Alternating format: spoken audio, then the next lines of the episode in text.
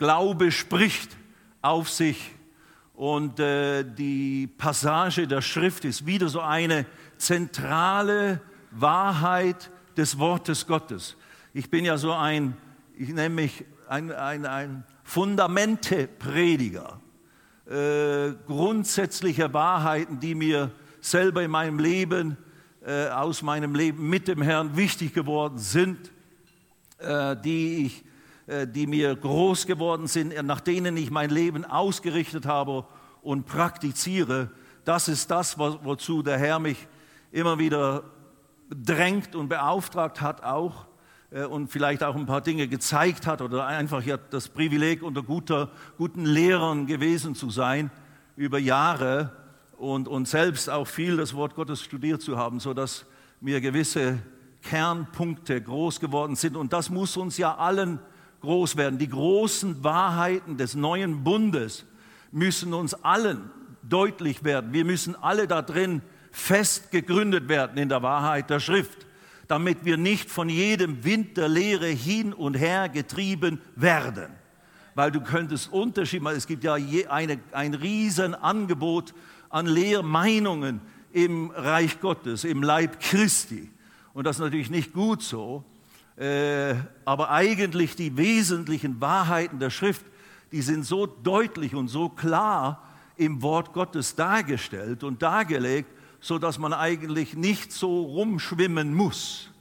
Und das ist die Aufgabe auch von uns Pastoren und Predigern, äh, das letztlich immer wieder zu vermitteln. Was sind diese Fundamente des Glaubens, diese Fundamente äh, des Bundes, den wir jetzt haben in Jesus Christus? Und wahrlich, äh, Rita, da drüben sitzt ja üblicherweise, du hast wieder, ich habe das auf der letzten Seite meiner Notizen, habe ich das geschrieben ein Kreuz gezeichnet und darunter geschrieben, es ist vollbracht. Es ist vollbracht. Und du hast es schon wieder prophetisch praktisch durch den Geist Gottes hier so angekündigt und vorausgesagt. Es ist tatsächlich das, was du brauchst, um gerettet zu sein, um geheilt zu sein, um erlöst zu sein, um der Kopf und nicht der Schwanz zu sein, um siegreich in diesem Leben leben zu können, nicht niedergeworfen zu werden von jedem Umstand und jeder Veränderung äh, der Situationen. Das, was du dazu brauchst, stark und fest und gegründet in Christus äh, hier auf der Erde zu leben, das ist schon alles vollbracht. Es ist uns schon geschenkt in Christus. Alles, was zum Leben und zur Gottseligkeit, zum Wandel, der wohlgefällig ist vor Gott, das hat uns seine Gnade geschenkt. Das hat uns Gott geschenkt in der Erkenntnis, in der Offenbarung, in dem Begreifen, in dem Annehmen dessen, was Jesus Christus kam, um zu bewirken.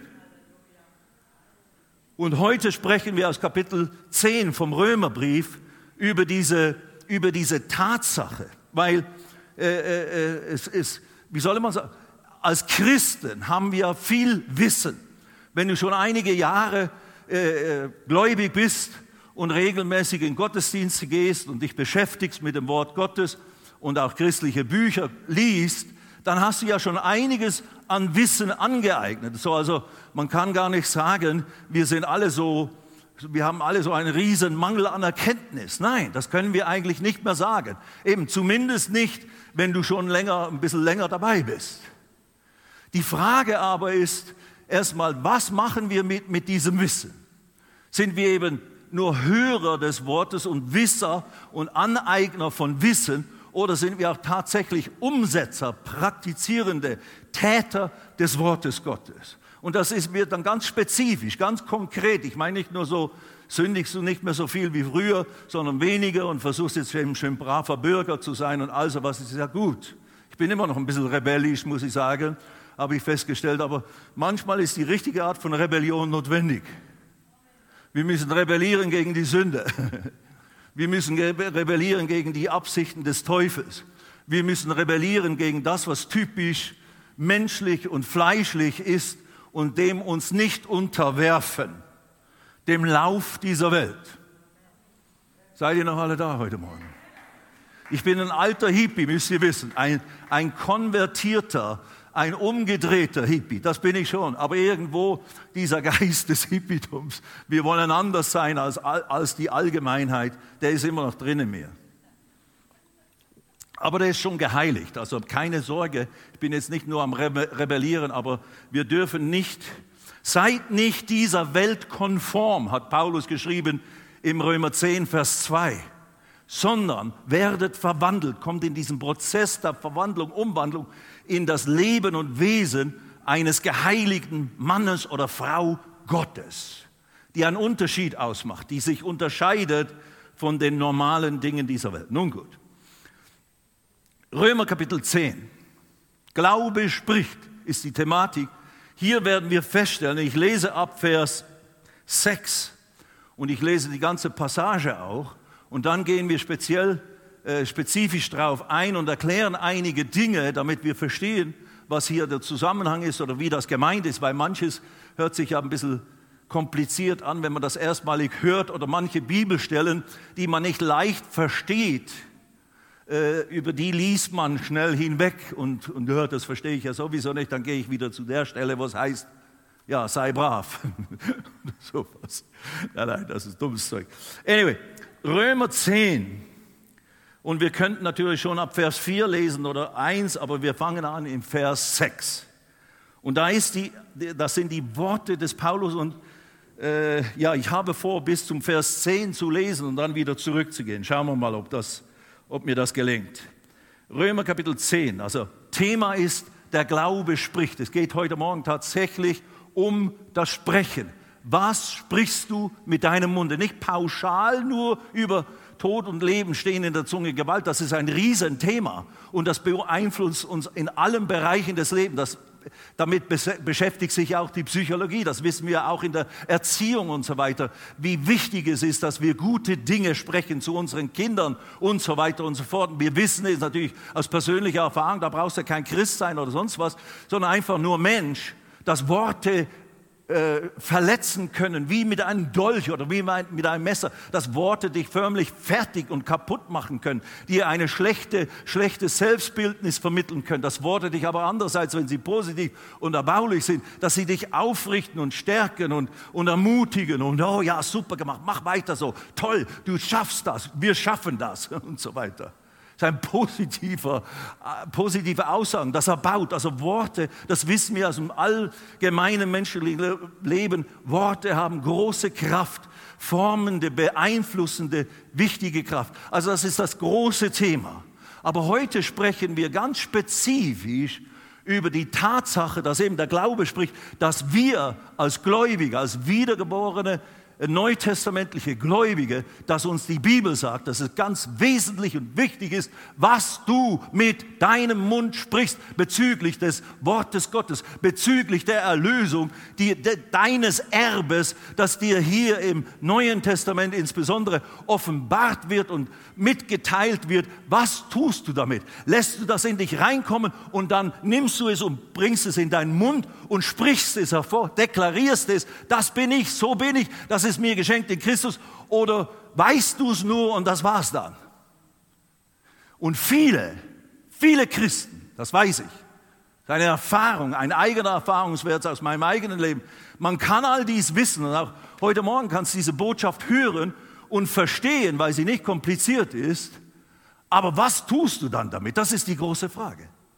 Und das könnte wirklich bedeuten, dass du anfängst, viel realer und viel direkter die Erlösung, die Jesus Christus so teuer für dich erworben hat, in dein Leben hinein zu pflanzen und in deinem Leben in Realität zu erfahren und zu erleben. Das, was du mit deinem Munde sprichst, was du in deinem Herzen glaubst, ist absolut entscheidend, ob du das erfährst in Manifestation. Nur mit dem Herzen zu glauben, nur intellektuell äh, es verstanden zu haben oder eingeordnet zu haben und dem zuzustimmen, positiv Ja zu sagen, ist, die, ist der erste Schritt und ist eine wichtige Grundlage. Aber die Bibel lehrt uns, und das eben schauen wir jetzt gleich an, ich sage euch aber, was ich sagen will heute Morgen. Ist ja immer gut, schon mal vorzusorgen, falls wir vor lauter Bäumen dann den Wald nicht mehr sehen. Die Bibel sagt, du musst das, was du glaubst, in deinem Herzen, was das Wort Gottes dir offenbart hat und du angenommen hast durch das Erlösungswerk Christi, das musst du in den Mund nehmen und es sprechen. Dann wird's Realität. Nicht, dann kommt das nicht in Existenz, was in Existenz, was vor 2000 Jahren Jesus vollbracht hat. Nein, es ist vollbracht. Die Erlösung ist vollbracht. Wir sind gerettet, wir sind erlöst, wir sind geheilt, wir sind befreit, wir sind erlöst vom Fluch. Aber erlebst du die Manifestation? Ein wesentlicher Bestandteil zum Erleben dessen, was uns gehört in Christus und was du glaubst mit deinem Herzen, ist, dass du es anfängst in deinen Mund zu nehmen und es zu sprechen und es zu deklarieren. Da gibt es auch übertriebene Erkenntnisse und von mir aus ist auch diese Wort des Glaubens oder Glauben und Bekenntnisbewegung äh, von vielen kritisiert und, und, und in Frage gestellt worden. Und ja, wie mit allem, es gibt auch falsche Extreme und, und Dinge, die, die nicht stimmen, die so nicht gesagt sind im Wort Gottes. Aber ich bin heute da, um zu plädieren für das, was die Schrift sagt. Es ist absolut lebenswichtig und entscheidend für das Erleben des Erlösungswerks Jesu Christi, das ihn alles gekostet hat.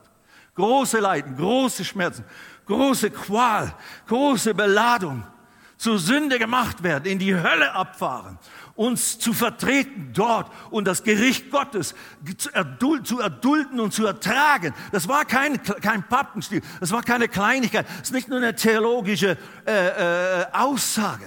Das ist in Realität geschehen.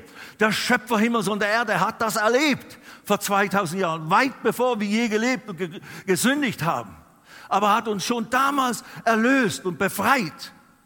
Und jetzt das nicht zu beachten und das gleichgültig zu behandeln, daraus keine notwendigen Schlussfolgerungen zu ziehen, wie die Bibel, das Wort Gottes uns auffordert, das zu tun. Das ist eine Sünde, das ist eine Sünde.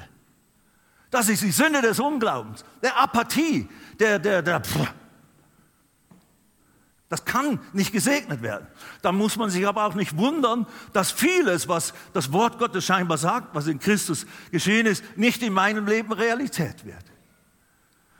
Ich möchte das nicht verdammen sagen, weil wir alle haben einen Wertegang, einen Wertegang des Lernens. Auch ich habe jahrelang nicht begriffen, wovon ich heute spreche. Absolut nicht, weil es nie gelehrt wurde und auch selber nicht erkannt hatte aus dem Studium des Wortes Gottes. Und dann kam ich unter die Lehre über diese Dinge. Und das hat mein Leben, wie ich es immer wieder sage, total revolutioniert. Wenn ich ein Glas hätte, würde ich das einschenken, dann müsste ich nicht immer aufschreiben. So, danke. Halleluja. Anyway, Römer 10. Habt ihr eine Bibel dabei? Seht ihr, der Mike hat gerade demonstriert, wie unzulänglich diese Medien und Handys und sonst was sind. Das ist was hier. Die Bibel, gedruckt auf Papier und wo man schön markieren kann. Und dann Notizhefte, wo man schön reinschreibt. Und alles gut sehen und finden kann, ganz leicht, außer ich vergesse mein Heft zu Hause. Das ist dann ein Problem. Aber so macht man das, Freunde. Geht zurück zum Ursprung. das ist nur ein kleiner Scherz. Aber tatsächlich, gewisse Dinge ist mit Handy und so eigentlich nicht ganz so machbar. Du musst es richtig, das muss ich sehen, das muss ich, darin muss ich rumschreiben. Absolut. Anyway. Du kannst immer noch glauben in dem Bereich, was du willst. Das ist jetzt nicht lebensentscheidend oder heilsnotwendig. Römer 10, ab Vers 6. Hört mal gut zu. Die Gerechtigkeit aus Glauben aber sagt so. Die Gerechtigkeit aus Glauben, Glauben aber sagt so oder spricht so. Also die Aussage hier, ich mache jetzt noch ein paar gleiche Erklärungen. Die Aussage ist hier, dass die Gerechtigkeit aus Glauben, die wir gleich erklären werden, was, was damit gemeint ist, die sagt so, die sagt etwas. Die Gerechtigkeit aus Glauben spricht. Wir haben den Titel Glaube spricht, wir werden das gleich erkennen, äh, wie das miteinander geht. Aber man könnte auch schreiben, Gerechtigkeit aus Glauben spricht oder die Gerechtigkeit Gottes spricht. Die Gerechtigkeit aus Glauben aber sagt. Und dann interessant, schreibt der Paulus zuerst, was sie eben nicht sagt. Wer wird in den Himmel hinauf? Äh, nein, äh, nein, nein, Entschuldigung. Die Gerechtigkeit des Glaubens aber sagt so, sprich nicht in deinem Herzen. Also das sagt sie nicht, sprich nicht in deinem Herzen. Wer wird in den Himmel hinaufsteigen? Das ist Christus herabzuholen, herabzuführen. Oder wer wird in den Abgrund, in eine Abyssos, in, die, in den Bereich der verlorenen Geistes, wer wird dorthin hinabsteigen? Das ist Christus aus den Toten heraufzuführen. Das, ist, das könnte man sagen, sind unterschiedliche Anschauungen, theologische Meinungen. Ja, und Christus ist ja das griechische Wort für das hebräische Wort Messias, der Gesalbte des Herrn, der Erlöser, der Sohn im ganzen alten Bund angekündigte, schon im Garten Eden, angekündigte Erlöser, der Same der Frau, der Messias, danke. Der Messias, komm, komm herab vom Himmel Viele von uns Christen, auch wir, auch ich muss mich immer wieder äh, äh, äh, eben greifen. Hold it. Oh Herr Jesus, oh lieber Gott, oh Vater, oh Herr, komm herab, komm in meine Situation, komm herbei, komm Herr Jesus. So viele Lieder haben Dinge, die mir nicht gefallen. Aussagen, die eigentlich biblisch nicht haltbar sind. Komm, komm, komm, komm. Eigentlich ist er schon längst gekommen vor 2000 Jahren. Er hat schon alles zerrissen und ist schon mitten in, ins Schlamassel hineingekommen und hat alles getan, was notwendig war, was wir brauchen, um erlöst zu werden. Also er muss nicht kommen. Er ist schon gekommen. Er ist wieder zurück im Himmel. Und jetzt sorgt er dafür, dass das und wacht über sein Wort, dass es ausgeführt wird, dass das, was er bewerkstelligt hat, mit so viel Kosten und solch teurer Investition, dass es zustande kommt. Aber wenn wir auch dieses Lied obwohl ich diese Lieder mir gefallen, aber manche eben Einzelheiten. Er kämpft unsere Kämpfe. Kämpft er meine Kämpfe? Nein. Ich muss meinen eigenen Kampf. Er hat meinen Kampf vor 2000 Jahren gekämpft, gekämpft, ja. Er hat das, was ich nicht tun konnte, erledigt, erfüllt am Kreuz und hat den Teufel entmachtet, die, die, die Sünde besiegt, die Hölle geplündert und er ist auferstanden für mich und jetzt ich mit ihm. Und in dem Sinne kämpft er meine Kämpfe, indem ich das begreife, was wir heute thematisieren. Dass wir das in unser Herz nehmen, was uns gehört in Christus und dass wir das in unseren Mund nehmen und es anfangen zu deklarieren.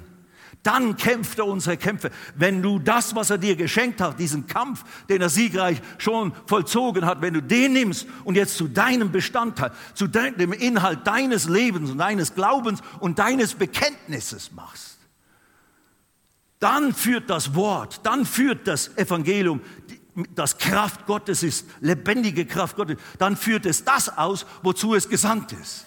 Das Wort Gottes. Dann kommt es nicht leer zurück. Aber zu sagen, Herr Jesus, kämpf du meine besieg mal den Teufel da in meiner Seele. Da kannst du noch 100 Jahre beten. Er wird sagen, er ist entmachtet. Nimm meinen Namen, deklariere das, was ich getan habe für dich. Und dir ist gegeben alle Autorität im Himmel und auf Erden. Du, darum geht ihr hin. Mir ist gegeben alle Gewalt im Himmel und auf.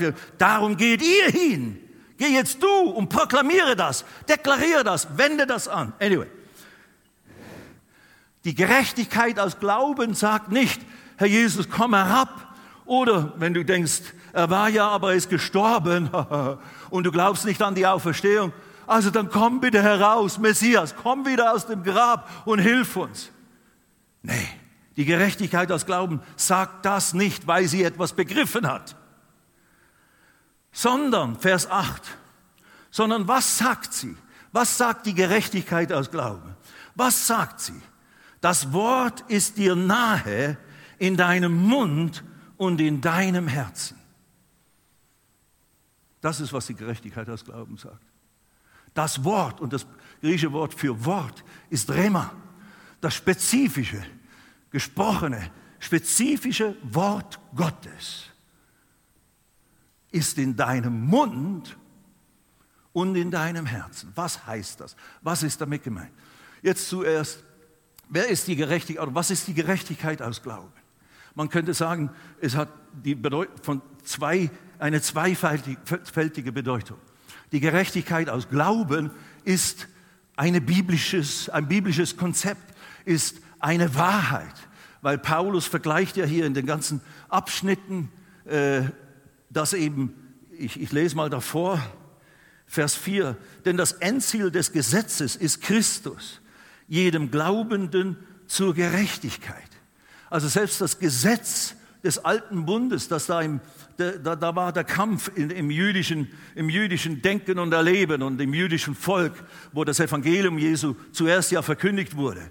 Die Juden hatten das Gesetz und sie dachten und lebten im Wesentlichen danach, dass sie dachten und verstanden, wenn wir das Gesetz erfüllen, dann sind wir gesegnet. Das, so sagt es, so wird es auch hier gesagt. Denn Mose beschreibt die Gerechtigkeit, die aus dem Gesetz ist, die Gerechtigkeit aus dem Gesetz, die Gerechtigkeit aus Glauben. Das sind die zwei Dinge. Gerechtigkeit aus dem Gesetz, Gerechtigkeit aus Glauben. Die Gerechtigkeit aus dem Gesetz äh, der Mose beschreibt die Gerechtigkeit, die aus dem Gesetz ist. Der Mensch, der diese Dinge getan hat, wird durch sie leben. Das ist das äh, Konzept der Gerechtigkeit aus äh, Erfüllen des Gesetzes. Nur die Bibel, das Wort Gottes selber, macht sehr deutlich, Dadurch wirst du nicht Gerechtigkeit erlangen. Selbst wenn du das Gesetz vollkommen erfüllen würdest, du als sündig gewordener Mensch, wir als mit dieser Sündennatur geborene Menschen seit Adam nach dem Sündenfall, wir können uns nicht durch Einhaltung irgendeines heiligen Gesetzes, selbst wenn es von Gott gegeben ist, können wir unsere, unseren Zustand nicht verändern. Wir können nicht vor Gott gerecht werden. Wir können nicht annehmbar werden vor Gott, selbst wenn wir uns mit allem bemühen und das von ganzem Herzen ernst meinen. Das ist nicht der Weg, den Gott gegeben hat, äh, dass wir vor ihm gerecht werden würden, damit er uns wieder segnen kann. Das ist erleichternde Wahrheit, Freunde. Du musst dich nicht mehr abmühen, das Gesetz zu erfüllen. Nein, überhaupt nicht. Das ist nicht der Weg der Rechtfertigung. Der, Re der Weg der Rechtfertigung, des, dass ich in den rechten Stand vor Gott komme, dass ich vor Gott annehmbar werde, dass ich für Gott segnungsfähig werde, ist die Tatsache, der Gerechtigkeit als Glauben. Dass du glaubst, das, was Jesus getan hat, gilt für mich und das reicht aus, um mir die Sünde zu vergeben, um mir ein neues Herz zu geben, eine neue Natur, dass ich gerecht werde und dann werde ich die Gerechtigkeit als Glauben. Okay, der erste Aspekt der Gerechtigkeit als Glauben ist dieses Konzept, diese, diese Theologie, diese Lehre über die Gerechtigkeit als Glauben. Und in dieser Lehre kommen wir zur Erkenntnis, diese Gerechtigkeit aus Glauben, die spricht. Aber der zweite Aspekt, und das ist das, was uns im Wesentlichen betrifft, aber beides ist natürlich richtig und beides ist äh, zutreffend. Die Gerechtigkeit als Glauben ist auch eine Bezeichnung für dich und mich. Wenn du Jesus zu deinem Retter und Herrn gemacht hast, dann nennt Gott dich die Gerechtigkeit Gottes. Oder du bist Gottes Gerechtigkeit. Ich bin Gottes Gerechtigkeit. Ich gebe euch eine Bibelstelle, 2. Korinther 5, 21. Meine Lieblingspassage ab Vers 17 und so weiter. Das ist ja da, dort, wo ich immer zu Hause bin. Aber im Vers 21 ist diese Aussage, den der Sünde nicht kannte, hat er für uns zur Sünde gemacht, damit wir Gottes Gerechtigkeit würden in ihm. Damit wir, die wir jetzt an Jesus glauben, Gottes Gerechtigkeit würden in ihm. Du bist, mit anderen Worten, glaub, wer glaubt an Jesus heute Morgen? Amen. Dann bist du, dann ist dieser Vers, was du bist. Du bist Gerechtigkeit Gottes. Sag doch mal deinem Namen, äh, deinem Namen, deinem Nachbarn, sag ihm mal, du bist die Gerechtigkeit Gottes. Genau. Ja, was heißt denn das? Eben, das ist, wieder ein eigenes Seminar. Die Kaiosyne Teu. Gerechtigkeit Gottes ist, beschreibt den Zustand. Luther hat es früher so übersetzt, Rechtartigkeit, die Kaiosyne, rechtartig. Die rechte Art zu haben. Gerechtigkeit Gottes zu sein bedeutet, dein Geist, nachdem du Jesus in dein Leben eingeladen hast, in dein Herz als Retter und, und ihn deklariert hast mit deinem Mund als Herrn, bist du gerettet worden, bist du neu geboren worden, bist du zur Gerechtigkeit Gottes geworden. Das, was Jesus war, er war den, der keine Sünde wusste, er war sündlos, er war Gerechtigkeit Gottes, er war heilig und, und, und vollkommen in seinem geistlichen Zustand. Das hat er hingegeben, hat deinen geistlichen Zustand der Sünde und der, der, Ungerechtigkeit, die vor Gott nicht bestehen kann, ganz geistig, was du alles tust, diesen geistlichen Zustand in deinem Geist, der noch nicht von neuem geboren war, den hat er angezogen und wurde, wie die Bibel sagt, zur Sünde gemacht. Das spricht von Zustand. Er wurde buchstäblich zur Sünde gemacht.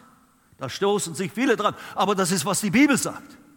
Jesus wurde so eins mit deiner und meiner Sünde und Sündennatur, dass er, dass der Gott sagt, er wurde zur Sünde gemacht.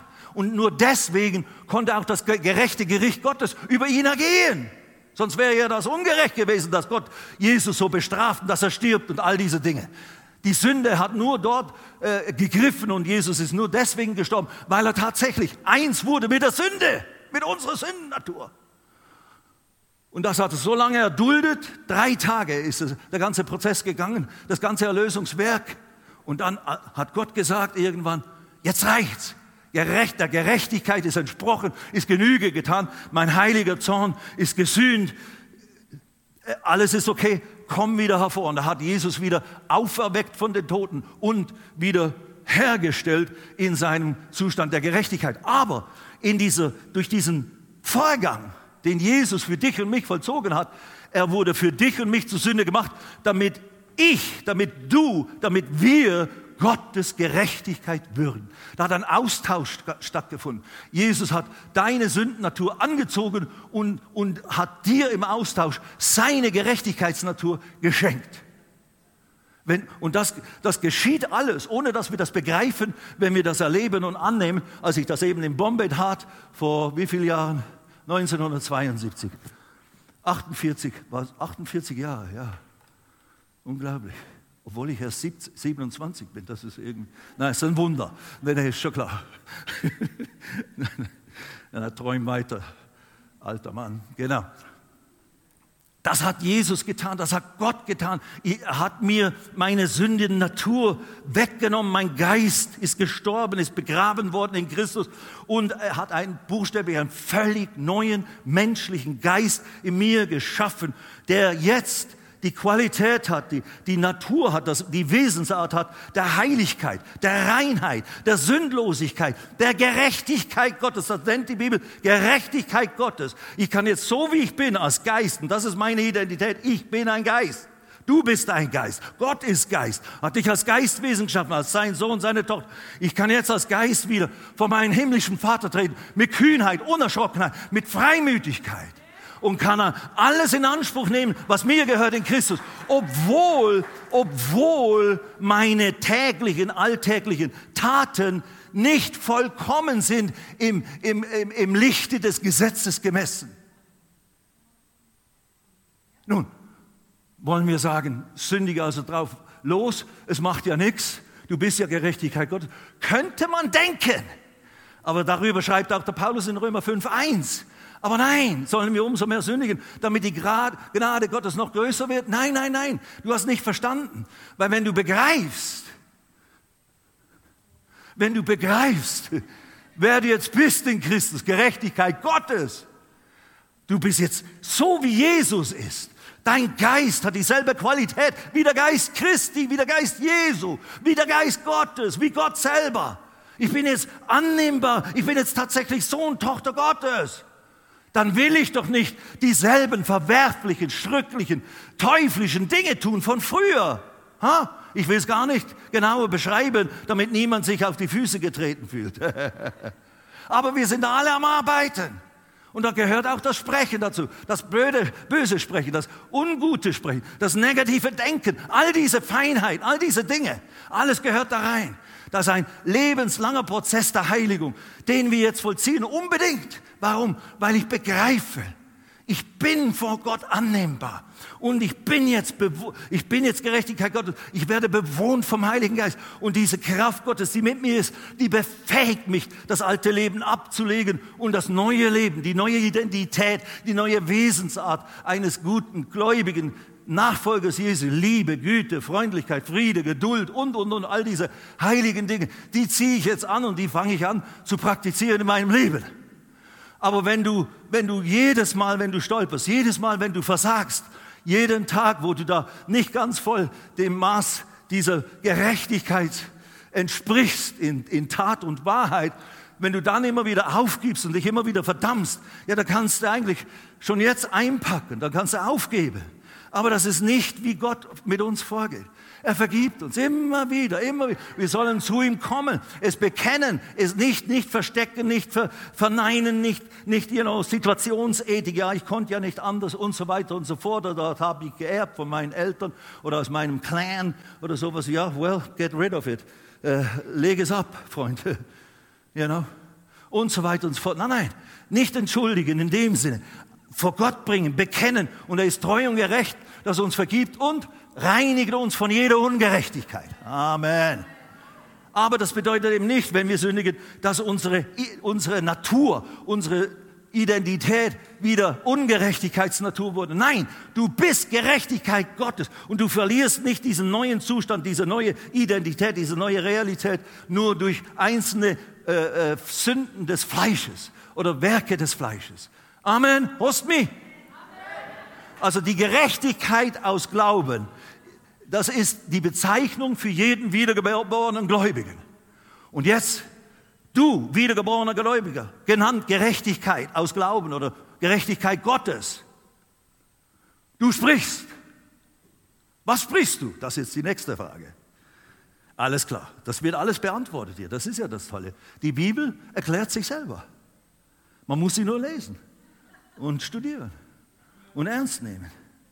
Das ist nicht gleich, you know, in deinem Beruf, als du anfingst, diese Dinge zu tun und zu zeichnen und zu machen oder whatever, oder ich als Maurer und so weiter, da ist der Pflaster, der, der Mörtel auch nicht immer gleich so von Anfang an so schön gehangen, und, sondern runtergefallen. Unten am Gerüst meine Freunde und Mitarbeiter haben gemeckert, wenn das Zeug immer auf sie runterfiel.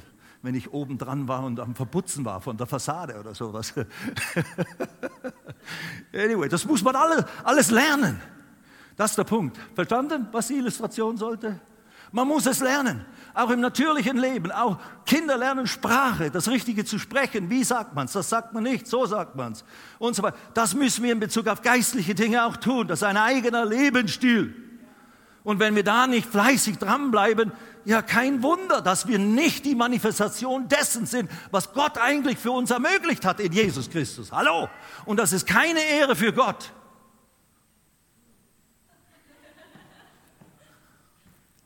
Nun, wir sind barmherzig miteinander und geduldig, aber eben, man muss auch mit der Sache ernsthaft vorgehen. Nicht eben, nicht entschuldigen, nicht situationstätig, das geht nicht. Und so weiter. Oder das passt nicht, das, das bringt keine Erlösung. Nun, lasst uns Vers 8 lesen. Sondern was sagt sie? Was sagt sie, die Gerechtigkeit aus Glauben? Was sagt sie? Wer möchte das wissen? Möchte das jemand noch wissen jetzt hier? Okay, da, der Lukas, schön. Sondern was sagt sie?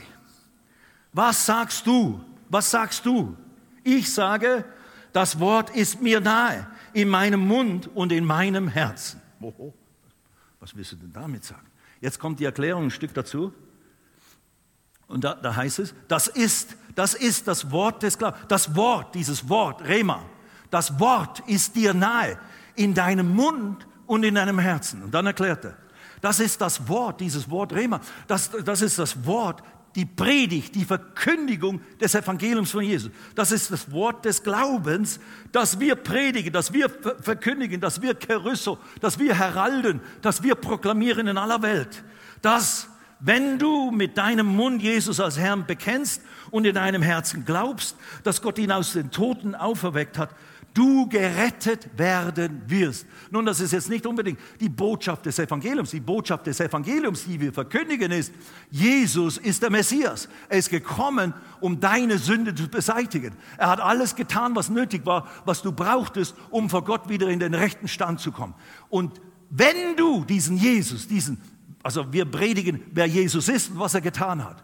Und dann am Schluss der Predigt oder das Ziel der Predigt ist, jetzt Glaube das, nimm es für dich persönlich an in dein Herz und bekenne es, proklamiere es mit deinem Mund. Und das ist äh, bekennen. Und wenn wir mit dem Munde bekennen, das, das, das griechische Wort dafür ist homologeo, homologeo, homologeo.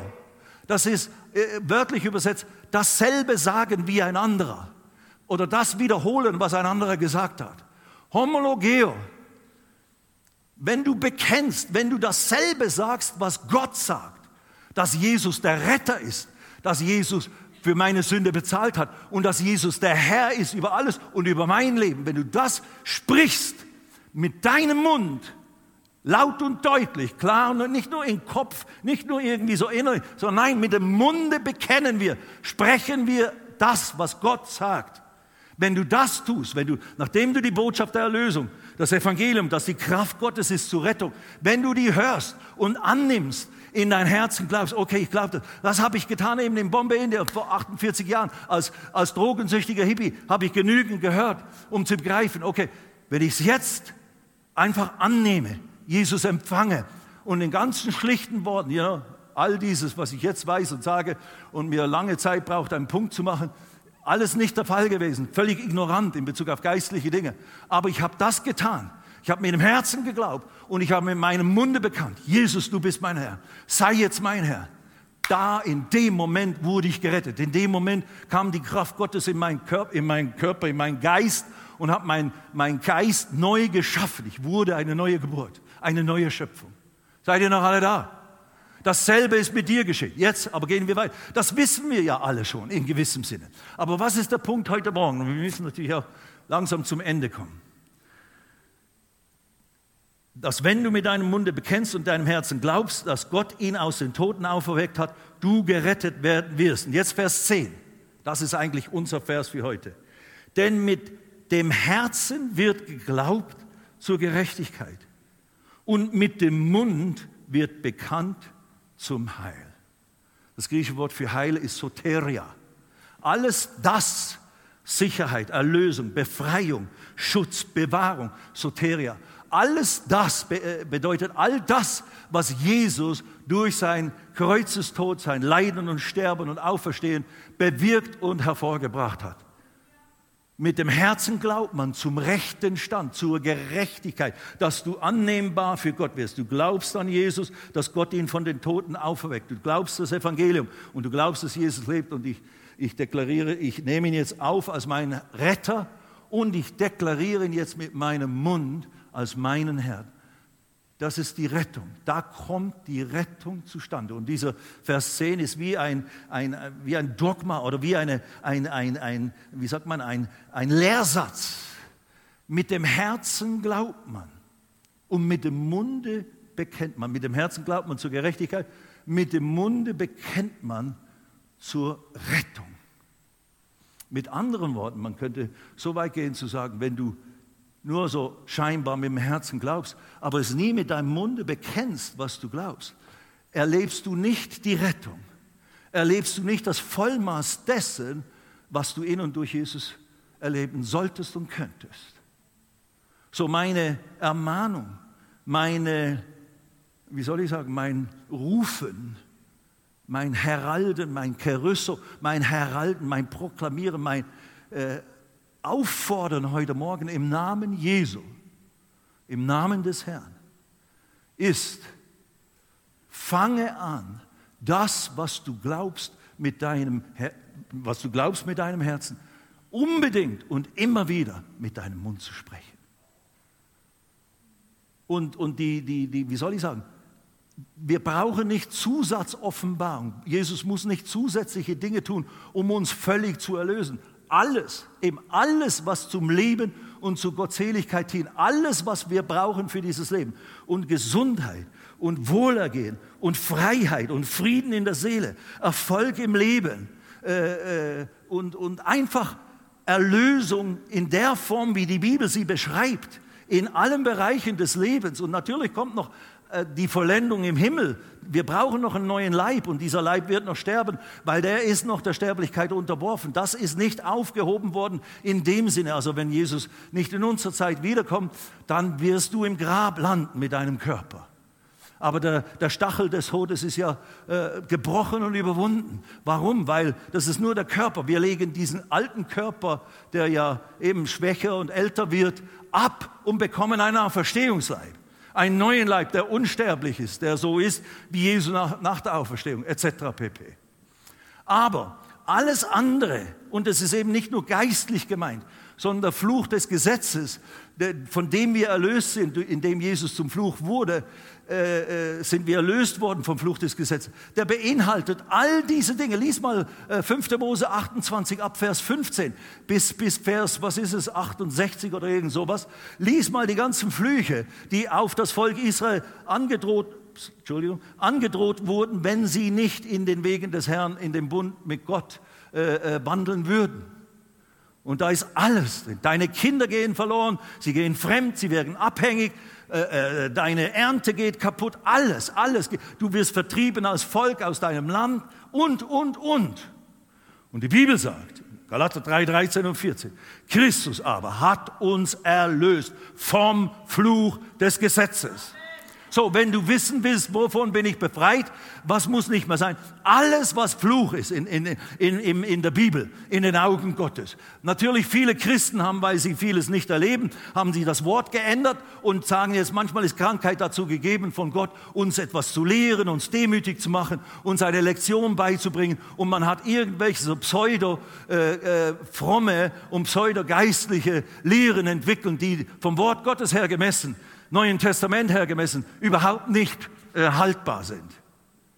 Und selbst wenn der Trophimus einen Magen hatte, äh, der nicht ganz heil war und, und er Wein trinken sollte oder sonst was und und wie, wie hieß er, der Epiphan, irgendeiner, äh, der da krank war, äh, äh, weil er dem Paulus diente und, und fast gestorben wäre. Das sind auch nur Menschen gewesen, die auch äh, herausgefordert wurden mit den Situationen des Lebens und die auch gelernt hatten und lernen mussten und praktizieren mussten, das, was Christus für uns getan hat, in Anspruch zu nehmen. Und sie hatten noch nicht all die Briefe, die wir jetzt haben, wo das alles ganz genau erklärt ist, was das alles bedeutet und beinhaltet. Amen. Punkt ist, mit dem Herzen glauben wir, mit dem Munde bekennen wir zur Rettung, zur Heilung, zur Befreiung, zur Erlösung. So fange an, das Wort Gottes äh, zu nehmen. Und äh, wir haben wieder diese Kärtchen da, die, die liegen hinten am, am, an dem runden Tischchen. Äh, das sind Glaubensbekenntniskarten. Wenn du anfangen möchtest, dieses, mit dem Bekenntnis des Wortes Gottes und das in Praxis umzusetzen, nimm dir diese mit. Du kannst ruhig was zahlen dafür, aber du kannst sie auch so nehmen. Wir, nehmen, wir schenken es dir. Aber wenn du uns segnen möchtest, weil wir auch um zwei, drei, vier, fünf Euro ausgeben, um das herzustellen, dann kannst du das einfach mitnehmen. Aber das sind, Gott sagt, da ist immer das, was die Bibel sagt, so kommt der Glaube aus der Predigt. Oder das ist jetzt eine Grundlagenaussage.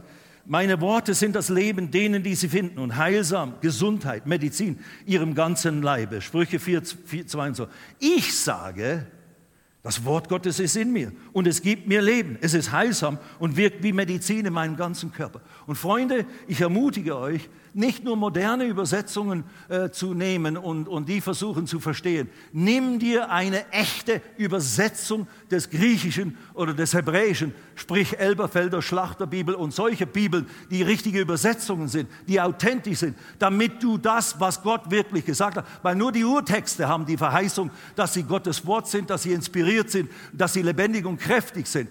Freie Übersetzungen haben diese Verheißung nicht weil da geht vieles unter, was eigentlich gesagt ist. Deswegen ist es ganz, manchmal ist es hilfreich, so eine Stelle zu zitieren, aber wir müssen richtig am Wort Gottes dranbleiben. Was hat Jesus wirklich gesagt und was hat da Paulus durch die Inspiration des Heiligen Geistes effektiv geschrieben und so weiter. Seid ihr noch alle da? Und deswegen gilt es, das Wort Gottes zu lernen und zu deklarieren. Und dann bekenne mit deinem Mund. Du wirst, du wirst die Manifestation dessen, was Jesus für dich getan haben, nur getan hat, nur erleben, sage ich jetzt mal. Gott in seiner Gnade er schenkt uns vieles, bevor wir beten, bevor wir glauben. Natürlich hat er bei mir auch getan, mich freigemacht von Drogen, nur weil ich an Jesus glaubte. Fertig, zack, kein Verlangen mehr. Also, und vieles andere hat er mir auch geschenkt. Aber jetzt, wo wir anfangen, im Glauben zu leben, die Gerechtigkeit aus Glauben, die lernt eben zu glauben mit dem Herz und zu sprechen mit dem Munde. Meine Freunde, früher hießen wir hier sogar Wort des Glaubens. Das war der Name unserer Gemeinde, weil uns diese Wahrheit so groß und wichtig war. Und die ist uns nach wie vor groß und wichtig. Warum? Weil es die, ja, weil es die Wahrheit des Wortes Gottes ist. Naja. Amen. Steht mal auf. Steht mal auf. Der Punkt heute Morgen ist, Sprich das Wort, sprich das Wort. Nicht in dem Sinne gesetzlich, nicht unter Leistungsdruck, Leistungszwang. Sprich das Wort. Ihr müsst die Maske nicht anziehen, wenn ihr nichts tut oder singt oder macht und tut. Könnt ruhig den Mund frei halten. Sprich das Wort, sprich das, was Jesus für dich, durch seine Striemen bin ich geheilt worden. Ich weiß, das sind die Dinge, die wir immer wiederholen. Da gibt es aber tausend andere Aussagen. Ich bin der Kopf und nicht der Schwanz. Ich bin gesegnet bei meinem Eingang und bei meinem Ausgang. Das ist eben 5. Mose 28, Verse 1 bis 15. Da wird der Segen genannt und der gilt für dich. Halleluja. Ich vermag alles durch den, der mich mächtig macht, Christus. Was der Paulus vermacht, das vermagst du auch, wenn du mit dem Herrn mit in derselben Erlösung lebst und wandelst. Amen. Halleluja. Ich habe Gunst bei Gott und den Menschen. Das Werk meiner Hände ist gesegnet. Ich habe Gunst mit meinem Chef, ich habe Gunst mit dem, dem Arbeitgeber, wo ich einen ein, ein, ein Job suche und so weiter und so fort. Fange es an zu deklarieren, nicht nur im Herzen zu glauben, in dem Kopf zu bestätigen. Du musst es, es ist ein Gesetzmäßigkeit, das Gesetz des Glaubens. Es glaubt von Herzen und es spricht, was es glaubt. Du musst es mit deinem Munde proklamieren. Dazu hat dir Gott deinen Mund gegeben. Hello. Zunge, in der Zunge, in der Kraft der Zunge ist, ist die Gewalt des Lebens und des Todes.